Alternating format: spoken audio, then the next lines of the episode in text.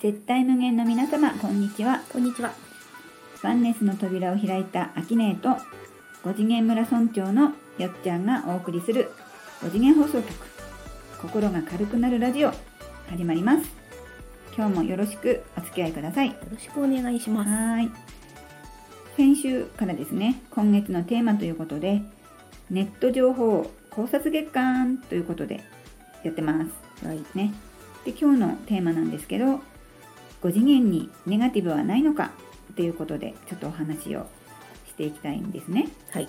はい でねちょっと自分のこと振り返ってみたのね、うん。うん、で私はその5次元っていうことを知る前はどっぷり3次元だったのを今すごくよく感じるんだけどどういう私だったかっていうと前もお話ししたことはあるかと思うんですけどちょっと子供が不登校気味だった時期があったんですね。うん。でその時に私がもう本人になりきったぐらいのこう問題を自分の問題にしちゃってえ、将来の不安をもう勝手に先回りしてあと何日学校行かなかったら卒業できないんじゃないかとかテストで何点取れなかったらもう赤点ででその赤点による追試を受けて また何点だったらもう留年しちゃうんじゃないかっていうのをもうなんていうの？シミュレーションしてた。シミュレーションして 大変だと思って、うん。そうならないように子供にあと何日だからもう今日行ってみたいな感じでやってたのよ。だからもう毎日のように不安がうん。自分の生活はもうどっかに行っちゃってうん。不安ばっかりが大きくなっちゃってうん。そこにこうエネルギーをめっちゃ注いでたんだようん。ねうん。不安を打ち消すために毎日生きてるようなもんで今ね毎日楽しく生きようなんて言ってるけどうん。そういう時代もあったなということをですねうん今回ちょっとこのネガティブはないのかっていうのうでん。思い出したね。うん。で今はねあの両方あっていいなって思うようになったから逆にそれがこう楽になってネガティブにこうならなくなってきた感じがあるし、うん。仮にあこれちょっとネガティブだよなと思ってもなんかすぐ解消できちゃう自分になってきたなっていうのはこう感じてるんだけど、ううんん。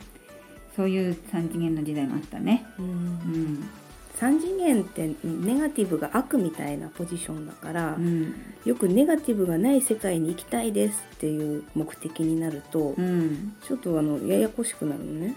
うん、やっぱりこう、ネット上の動画でもブログでもだけど、やっぱりネガティブを良くないって受け止めてしまえる内容っていっぱいあるんだよね。うん。まあないにもちろん越したことないんだけど、うんやっぱ捉え方は人それぞれなんだよね。うんうんアキネ的なそのネガティブうん。の捉え方うん。はどんな感じ？ネガティブの捉え方。なんか最近ねうん。星読みの先生とお話ししてて、うん。あ。の人生に葛藤が起こりやすい、うん。もやもやネガティブになりやすい星の配置の人っているんだって。なりやすい資質がもともとねうん。考え込みやすいみたいな、うん。その3次元でいうネガティブになりやすい資質、うん。うん、その資質はもともと持ってるからしょうがないんだけど、うん。それをどう捉えるかっていうことであの5次元的にはネガティブとポジティブのジャッジがなくなった時にうん。5次元と共振するのね。例えば、ね、あたとえネガティブが出てきてもそれを排除とか嫌がらずにうん。おお何に反応したんだってこう逆にワクワク面白がっていけたらうん。軽くなるんだけど、何が起こっても、うん。そういうふうにこう何に反応したんだいっていうぐらいのうん、なんていうの解釈力？そうだね。包容力包容力？あの資質としてさもうしょうがないのよそう浮かんじゃうのは、うん。うん、それをなくせって言ってるんではなくってその浮かんだものに対してちょっと広い心でまたネガティブになってるわではなうく、ん。うん、今は何にちょっとモヤモヤしてる？みたいな。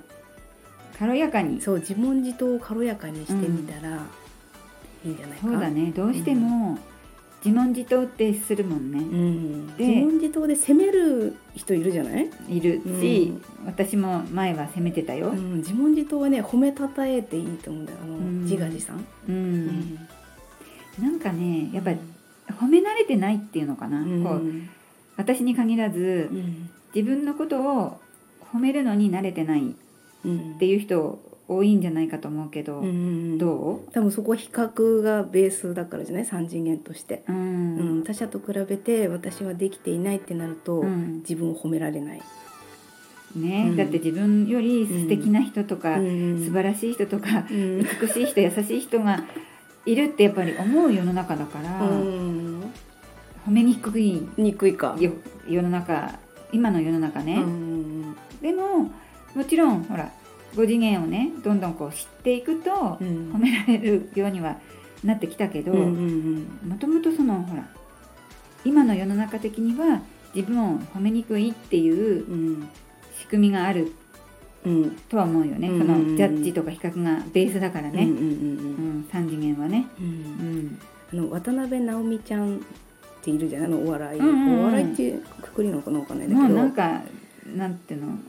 世界に進出しちゃってるからね、あの子多分出てきたばっかりの頃は、うん。なんか笑いを取って頑張ろうみたいなんだったんだけど、うん。途中からさすごい輝き出したじゃない、そうだね。おしゃれとか、うん。メイクとかも自分でやってるんでしょあれ、うん。うん、お洋服も作ってるっていうから、うん。ちょっとシフト変更したんだろうね。その最初ネガティブとは言わないけどちょっと内向きだったのが、うん。自確かに。分を表現するっていうシフトが変わった時に、もう世界から称賛されるみたいな、もう今ではインフルエンサーだよね。そう。あれすごいなと思って、うん。なんかそこにヒントありそうな気がするね。今の話聞くと。う、ん、私は私みたいなさ、うん、なかなか思えないじゃない？思えない比較してると、ううん。んなので今年はみんなでね比うん。較を一個減らしていったらうん輝ける、輝けるとう思う、ん、いいね。うん。じゃあ何を取ろうかな。取る？手放す、うん。うん。その物差しをね、うん。減らしてうん。自分を褒められるのが増えるってことだよね。そうそうそう、うん。ネガティブあ今日ネガティブ8個持っちゃったけど、うん。明日は何個減るかなみたいな、ううん。んどんなどん減るとな明日は何個減るかなって思うしいけど 次の日あ今日5個だったみたいな、うん。うん、私すごいじゃんってなると思うんだよねそこは。うん。そうね。そうなった時に、うん。どんどんこう心がやっぱり軽くなってくる感じはあるよ、ネガティブ、うん、私昨日さエスカレーターにスカート挟まって身動きが取れなくなったのね。スカート挟まロングスカートロングスカートそうであのさすごい人が通らない駅だったうの。ん。でエスカレーターは動き続けるし、うん。私挟まったままだし、うん。人はいないし、うん。あの駅員さんも呼べないし、うん。もう警察に出ましたよね。あ本当に？そう。でもうそこでね、うん。まあいろいろあったんだけど、うん。そこで私はなぜかネガティブには一切ならなかったんだよね。うん。何に反応してんだ？今なかった。もうなかったすらなかった。もうなんて私、アホなんだけど素敵な体験なんだろうと思って、うん。うん。まあ謝り倒したけど、うんちょっとみんな笑ってくれてよかったかうなっていう、ん。だってその話聞くと誰も悪い人いないもんね。でもまあ私だけ悪いんだけどね。悪くないじゃん。ただスカートが引っかかったっていう。ロングスカートをただ履いちゃったっていう、うん、多分ねネガティブを突き詰めたうら、ん。いろいろあるのかもしれないけど、うん。私の足が短いからスカートが長すぎたっていうオチになって、うん、うん、とりあえずそのね駅員さんとかには迷惑かけちゃったけど、うん。素敵な体験だったなと思って、君にとあ君にとっては素敵な そう、体体験。うん、なんかもうみんなねネガティブなことがあったら、うん。この話私を思い出して、うん。楽しくなれるよっていう。そう。なんだったらその感体験を聞かせてくれれば、うん。私がその思考の転換をね、お伝えしますので、うんうん。うん、ねネガティブなことも何でもちょっと教えてくださいっていうことだよね。人生初の110番がスカートが挟まったっていう。そうだね、うん。なかなか110番電話することなんて 人生ない人の方が多いもんね。私死んじゃうと思ったん でもなんか話聞くとうん。想像できるね、うん。なのであのご迷惑をかけた皆様すいませんでした、ねうん。そうやって何でも楽しめるのが本当秋音の強みだよね。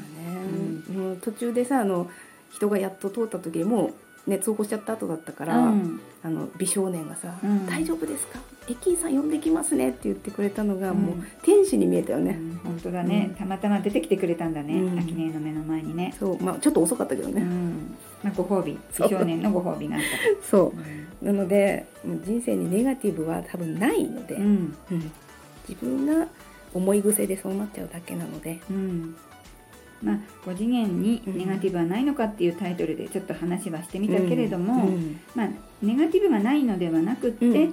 こうネガティブに捉えなくなるとうん。5次元に共振して秋音見たくなるよっていうことかな、はい。じゃあ今日はこんなところでしょうかね。はい。今日も5次元放送局心が軽くなるラジオを聞いてくださってありがとうございました。この番組はテラが5次元に向かっている今絶対無限の皆様の心が軽くなることを願ってお送りしています。それではまた来週お会いしましょう。パーソナリティはアキネート。よっちゃんでした。さよなら。ご迷惑をかけた皆さんすいませんでした